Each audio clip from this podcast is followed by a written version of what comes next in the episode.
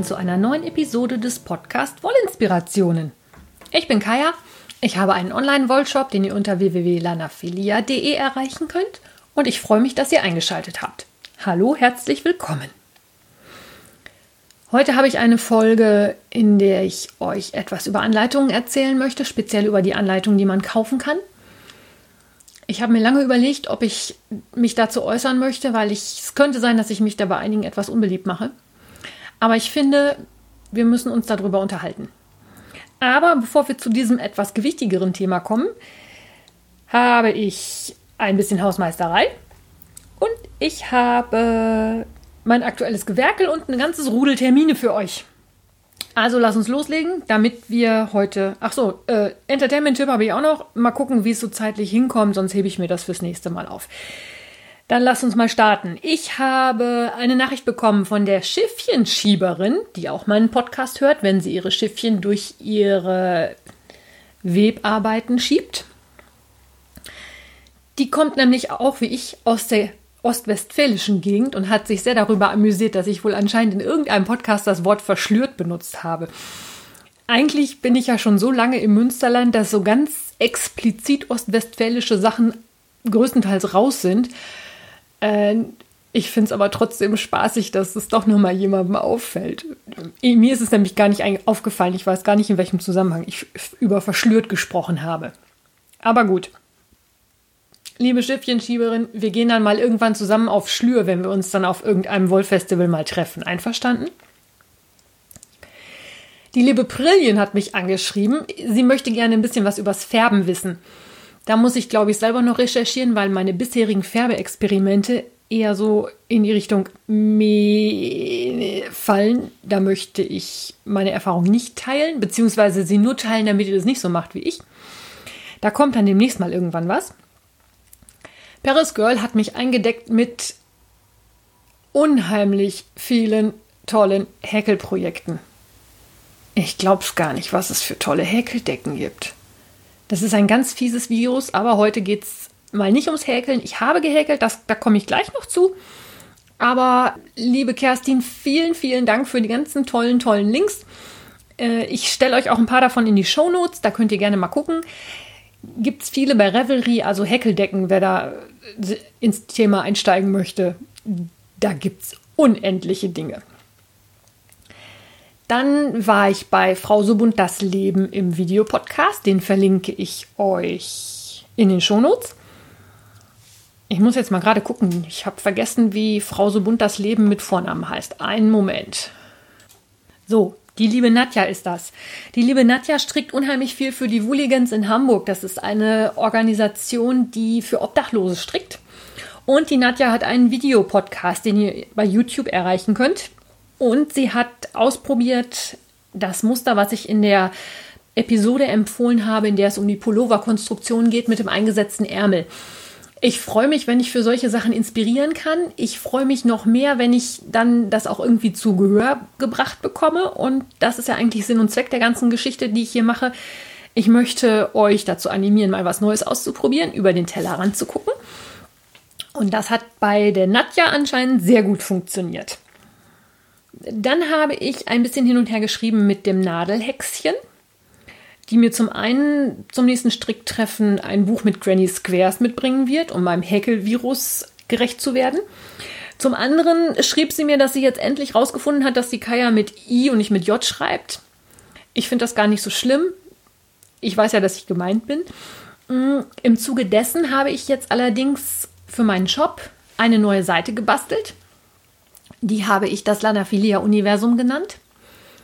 Und auf dieser Seite verlinke ich euch aktuell alles, was bei mir gerade wichtig ist. Da findet ihr Links zu den verschiedenen Instagram- und Facebook-Profilen, zum Glitzergeber vom Perlenpailletten-Plunderfall, zum Knit in Public Day, ähm, zum Blog, zum Podcast. Also, wenn ihr euch diese Seite einmal anguckt, da findet ihr eigentlich alles, was ihr über mich wissen müsst.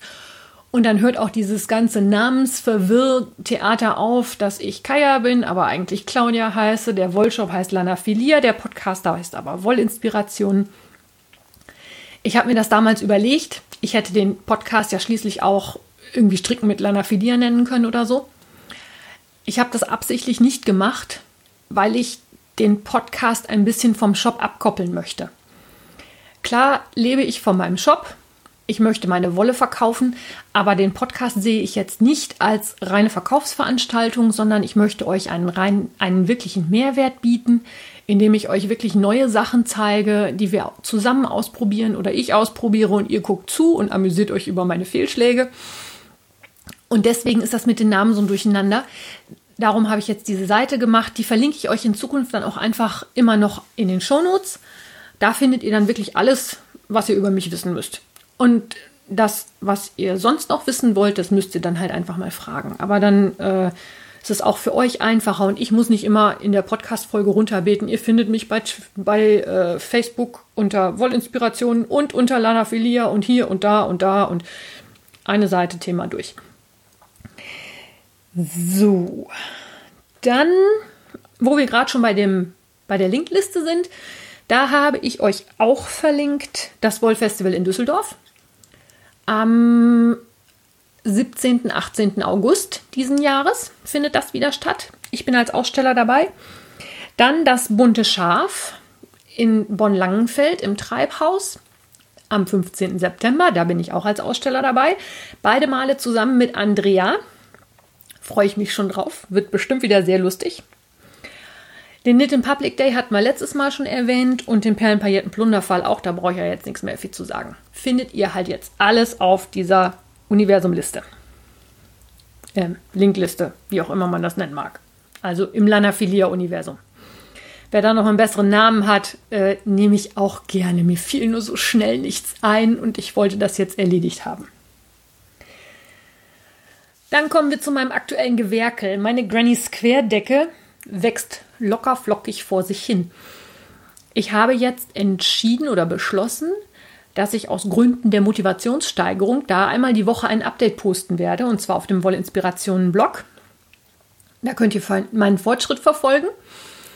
Die letzten Squares habe ich gehäkelt. Ich wollte schon wieder gestrickt sagen. Das, das sitzt noch so tief drin, also verzeiht es mir bitte. Ich häkel natürlich Granny Squares, ich stricke die nicht. Also die letzten habe ich gehäkelt mit der Adi Swing Nadel, die ich bei Revelry in der Gruppe Ende Neu von der lieben Dark Moon bekommen habe. Das ist eine ergonomisch geformte Nadel, an die ich mich erst ein bisschen gewöhnen musste. Ich bin mir nach wie vor noch nicht ganz sicher, ob ich sie gut finde. Sie liegt sehr schön in der Hand. Ich habe aber das Gefühl, dass ich manchmal mit der Nadel durchrutsche. Also ich würde gerne einen Faden holen, erwische den Faden aber nicht und ziehe dann die Nadel ohne Faden durch und äh, dann habe ich die ganzen Maschen von der Nadel runter. Gerade bei Stäbchen ist das ein bisschen blöd, aber ich teste das noch mal ein bisschen. Außerdem habe ich von Bastelwastel eine Holznadel geschenkt bekommen. Ich hatte bei Reverie halt gefragt, wer noch mal Nadeln in 3,5 zum Testen hat. Hatte ich euch ja auch erzählt. Die ist auch angekommen, da habe ich noch nicht mit gehäkelt. Das werde ich dann die Tage machen. Da stelle ich euch dann bei Gelegenheit auch noch mal ein Bild aufs Blog, weil diese Nadel vorne, da wo man den Faden durchholt, sehr schnell sehr breit wird. Ich weiß noch nicht, ob ich damit zurechtkomme. Ansonsten ist sie sehr schön leicht.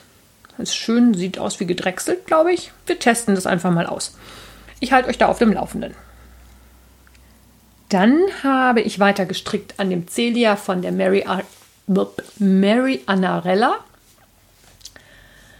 Das ist ein Pullover, den ich in dem Dottergelb gestrickt habe. Da bin ich jetzt, ja, also ich bin jetzt an der Taille, ich habe die Taillenabnahmen ge gestrickt. Jetzt wollte ich gehäkelt sagen, also ihr macht, das macht mich irgendwie irre. Diese ganzen Versch Wenn ich jetzt noch anfangen würde zu weben oder so, wäre die Verwirrung komplett.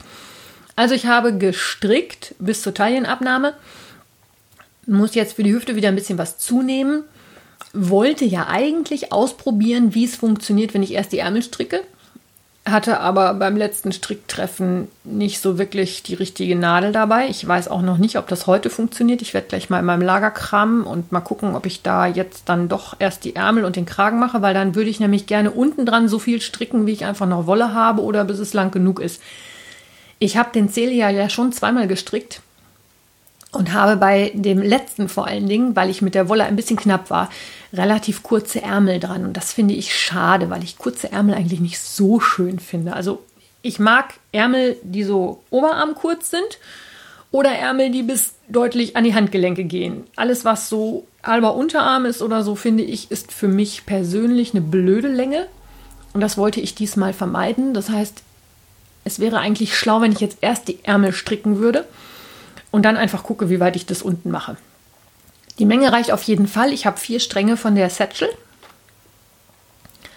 Die ist übrigens bei den Sonderangeboten im Shop eingeräumt. Ich glaube, die geht raus. Das ist ein Single-Garn. Könnt ihr mal schauen. Und wo wir gerade schon bei dem Thema sind, ich habe auch in die Reste geräumt von String Theory einige Stränge. Und zwar Farben, die nicht mehr gefärbt werden. Also Auslauffarben. Da könnt ihr, wenn ihr die Qualität mal ausprobieren wollt, einen richtigen Schnapper machen im Moment. Das wird auch im neuen Shop-Newsletter zu finden sein. Hm, guckt mal, vielleicht habt ihr da noch Glück. Ich glaube, bei der DK gibt es auch noch ein paar mehr Stränge in einer Farbe. Einfach mal schauen. So, jetzt komme ich hier wirklich von Höcksken auf Stöcksken. Aber es ist ganz gut, weil dann habe ich jetzt nämlich Zeit für mein Hauptthema. Also Gewerkel waren halt wirklich die Granny Squares und die Celia. Ansonsten, ach so, nein, doch nicht. Ich habe noch was ausprobiert. Und zwar habe ich ja erwähnt, dass Paris Girl mir so viele tolle Muster für Häkeldecken geschickt hat. Unter anderem für die Scrape Hyacinth Blanket. Traubenhyazinthen. Traubenhyazinthen, jetzt habe ich auch begriffen, was das heißt, okay?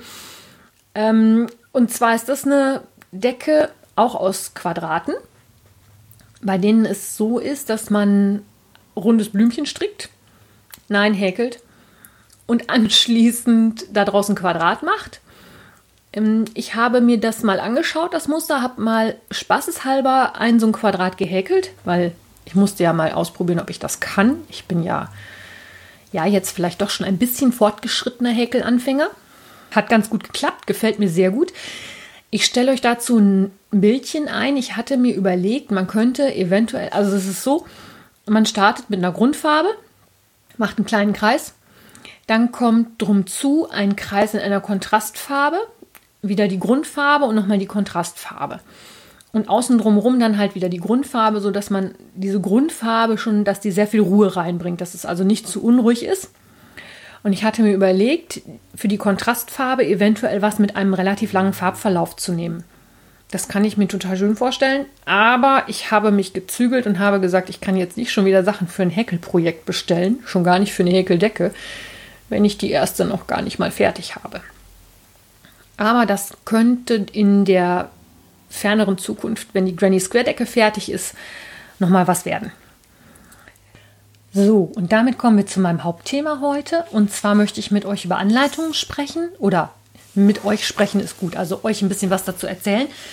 Ähm, mir geht es vor allen Dingen um die kostenpflichtigen Anleitungen, die man bei Revelry oder auf den Homepages der Designer käuflich erwerben kann. In den letzten Wochen ist es mir über mehrere Kanäle zugetragen worden, dass es Strickerinnen und Stricker gibt, die das da mit dem Urheberrecht nicht ganz so genau nehmen und diese Anleitungen untereinander weitergeben.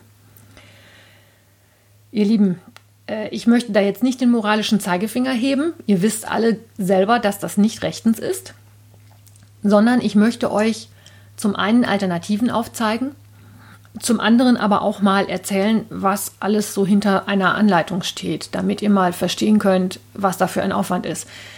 Ich persönlich habe das früher auch gemacht, Anleitungen weitergegeben, zwar nicht im großen Maßstab, sondern nur, wenn sich das irgendwie mal ergab. Habe da jetzt aber drüber nachgedacht und bin zu dem Schluss gekommen, dass ich die Anleitungen, die ich stricken möchte, auch weiterhin kaufen werde. Ich habe ja auch schon die eine oder andere Strickanleitung veröffentlicht. Und ich erzähle euch mal, was da so für ein ganz für ein wirklich großer Aufwand hintersteckt.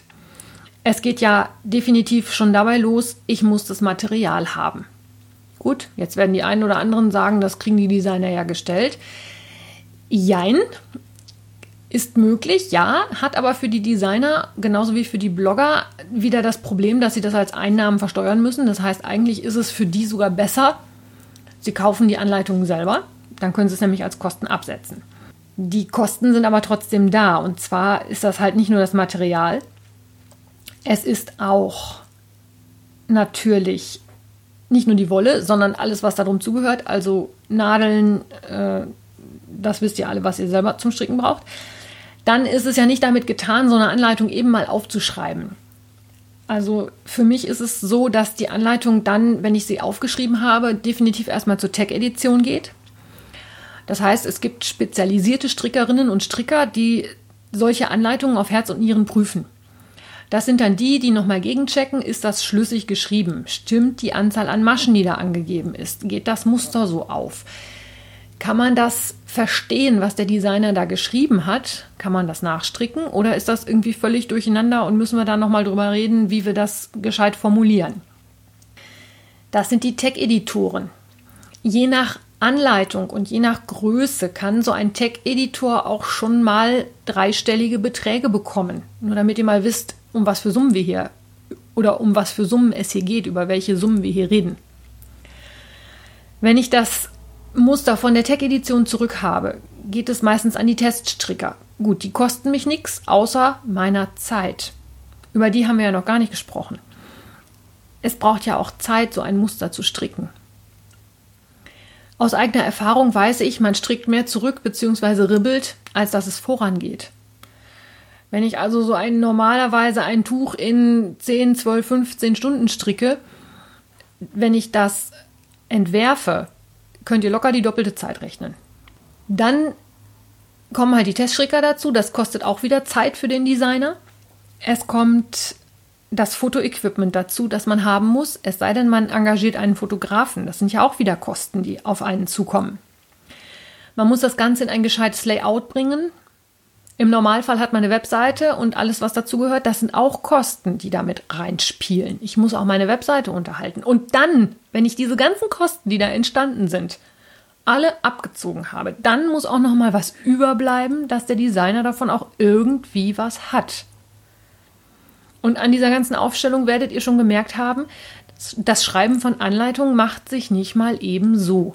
Das ist ein verdammt aufwendiger und harter Knochenjob gerade die Teststrickrunden finde ich persönlich immer sehr anstrengend, weil es findet sich immer noch irgendwo eine Kleinigkeit. Ich bin da nun auch leicht perfektionistisch veranlagt. Ich möchte es auch eigentlich immer perfekt haben.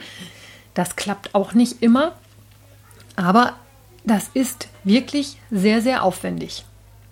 Und dann finde ich, ist eine Anleitung für 5, 6, 7 Euro für einen gescheiten Pullover auch durchaus angemessen. Man überlegt sich, man kauft Wolle für einen dreistelligen Betrag, um einen Pullover zu stricken und ist dann aber zu geizig, nochmal 5 Euro für eine Anleitung zu bezahlen.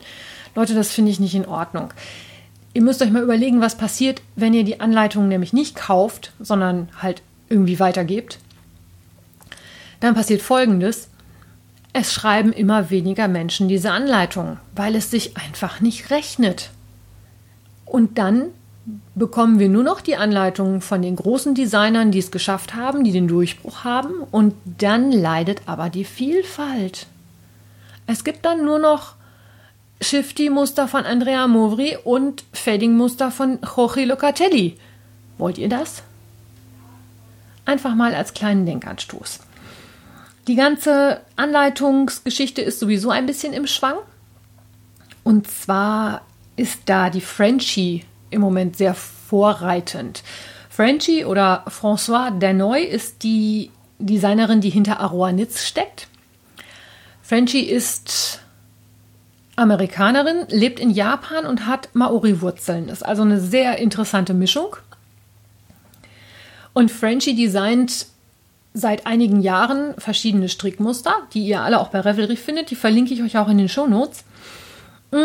Aber was jetzt kommt, ist eigentlich folgendes. Frenchie hat ein neues Modell entwickelt und zwar nennt sie das das Pay What Works Modell. Sie hat ihre Anleitungen alle bei Revelry eingestellt und sehr viele Anleitungen sind mit Couponcodes versehen, sodass der Preis, der aufgerufen ist, das ist derjenige, von dem sie meint, dass der kostendeckend wäre.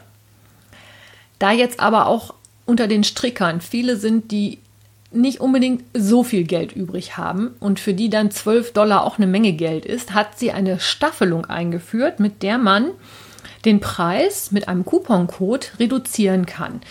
Also wenn das Pattern regulär 12 Dollar kostet, gibt es unterschiedliche Abstufungen. Ich glaube, dann gibt es einen Couponcode für 6, einen für 7,20 Dollar und einen für 9 Dollar, wo dann der Stricker selber auswählen kann, in welchem Rahmen er die Arbeit von Frenchie unterstützt. Sie hat das jetzt ausprobiert. Das gibt es, glaube ich, seit letzter Woche irgendwann hat sie das äh, online gestellt. Und ich finde das sehr interessant und bin gespannt, was sie da für Erfahrungen mitmacht, um mal zu gucken, was die Leute wirklich bereit sind dafür zu zahlen, weil es kann ja jetzt wirklich jeder hingehen und sagen, okay, ich zahle die vollen 12 Dollar oder ich zahle halt nur 6 Dollar oder ich zahle 7,20 Dollar oder gut, für uns Europäer kommt da immer noch die Mehrwertsteuer drauf. Bitte im Hinterkopf behalten. Außerdem hat sich Frenchie dann auch bei Patreon und bei Kofi registriert. Bei Kofi kann man ihr dann äh, quasi einen Kaffee kaufen für 3 Dollar. Oder über Patreon kann man sie auch unterstützen. Patreon ist eine Plattform, die halt Menschen unterstützt, die künstlerisch tätig sind, wo man über regelmäßige Spenden Zusatznutzen bekommt. Ich habe jetzt ehrlich gesagt nicht geguckt, was es bei Frenchie ist, aber ich kann mir vorstellen, dass es ähm, vielleicht ein Pattern nur für die Patreon-Nutzer ist oder wie auch immer. Ich glaube, Shanti Manu ist auch bei Patreon. Die macht zum Beispiel dann extra Videos oder solche Sachen nur für die Unterstützer bei Patreon. Da hat man also auch einen Zusatznutzen davon, wenn man den Designer oder den Werkenden da unterstützt. Was Frenchie da macht, finde ich super spannend. Ich werde das so ein bisschen im Auge behalten. Und was sie jetzt auch gemacht hat, da schrieb Paris Girl auch in der Lana Filia Gruppe bei Revelry, sie hat jetzt ganz, ganz viele Pattern auch auf kostenlos gestellt. Und zwar sind das die Pattern, die schon älter sind und deren Verkauf sich quasi amortisiert hat. Also wo sie gesagt hat, da habe ich jetzt so viele von verkauft. Damit ähm, hat sich dieses, diese, diese Anleitung quasi gelohnt und jetzt kann ich der Community was zurückgeben und diese Pattern umsonst hergeben. Auch das finde ich super interessant. Ich verlinke euch das alles mal in den Show Notes, dann könnt ihr euch das mal anschauen. Also sowohl so ein Beispiel von, einem, von einer Anleitung, die nach dem Pay What Works Prinzip funktioniert, als auch die freien Anleitungen natürlich. Finde ich durchaus unterstützenswert. Mich würde mal interessieren, was ihr da für eine Meinung zu habt. Wenn jetzt jemand so eine Anleitung für quasi einen variablen Preis aufruft, was ihr dann bereit wärt zu zahlen, hängt natürlich auch immer von der Anleitung ab, weiß ich auch aufwendige Anleitungen sind halt einfach auch teurer. Müssen sie sein, weil es geht gar nicht anders. So, und dann wollte ich euch noch auf die Gruppe Love and the Freebies hinweisen. Und zwar ist das eine Revelry-Gruppe, bei der es verschiedene Threads gibt, welche Muster man zurzeit umsonst oder vergünstigt bekommen kann oder auch für immer umsonst. Also Love in the Freebies heißt, wir lieben die freien Muster, frei übersetzt. Und das ist so eine Sammelstelle für alles an Anleitungen, die vorübergehend reduziert sind, für immer reduziert sind, ähm, vielleicht auch mal vorübergehend frei sind. Es gibt also auch immer mal Designer, die Anleitungen nur für eine Woche freistellen, manchmal auch nur für einen Tag. Da muss man manchmal auch ein bisschen flott sein. Aber wenn man da regelmäßig reinguckt, ich meine, da gibt es auch viele Sachen, wo ich sage, da brauche ich keine Anleitung für. Ich meine, ne? Oder Sachen, wo ich sage, stricke ich im Leben nicht. Aber man kann auch wirklich tolle Sachen da entdecken. Und dann verlinke ich euch das auch, dann könnt ihr da auch mal gucken. So kann man halt auch an Anleitungen kommen, die umsonst sind. Und ich möchte das gerne jetzt als einen Denkanstoß auffassen, dass man sich mal überlegt, warum gibt es diese Strickanleitungen? Warum kosten die was? Und warum bin ich bereit oder eben nicht bereit, diese Kosten zu bezahlen? Ich finde, die Versuchung ist natürlich groß. Man hat eine Datei auf dem Rechner liegen, die mal eben ausdrucken und weiterreichen. Ja, verstehe ich. Legal ist es nicht. Und vielleicht kann ich bei dem einen oder anderen einen Denkanstoß liefern und äh, ihr überlegt euch in Zukunft, ob ihr das machen möchtet oder eben halt nicht. Und da möchte ich noch ein, ähm, eine Bemerkung hinzufügen. Und zwar ist mir eine Geschichte zugetragen worden, dass es jemanden gibt, der überhaupt nicht mehr gerne zu seinem Stricktreffen geht. Aus dem einfachen Grund, weil sie eben die Anleitung nicht umsonst weitergibt. Und da von den Mädels regelrecht fertig gemacht wird, so nach dem Motto, stell dich nicht so an, gib es doch weiter. Leute, das geht gar nicht. Wenn sich jemand an daran hält, dass es nicht weitergegeben werden darf, dann finde ich das ein Ding der Unmöglichkeit, denjenigen auch noch so fertig zu machen, dass sie nicht mehr zum Stricktreffen gehen mag. Geht's noch? So, das dazu. Ich möchte hier jetzt wirklich nicht mit dem Hammer draufhauen, aber vielleicht gibt es einen Denkanstoß für den einen oder die andere, wie man mit solchen Sachen in Zukunft umgehen möchte.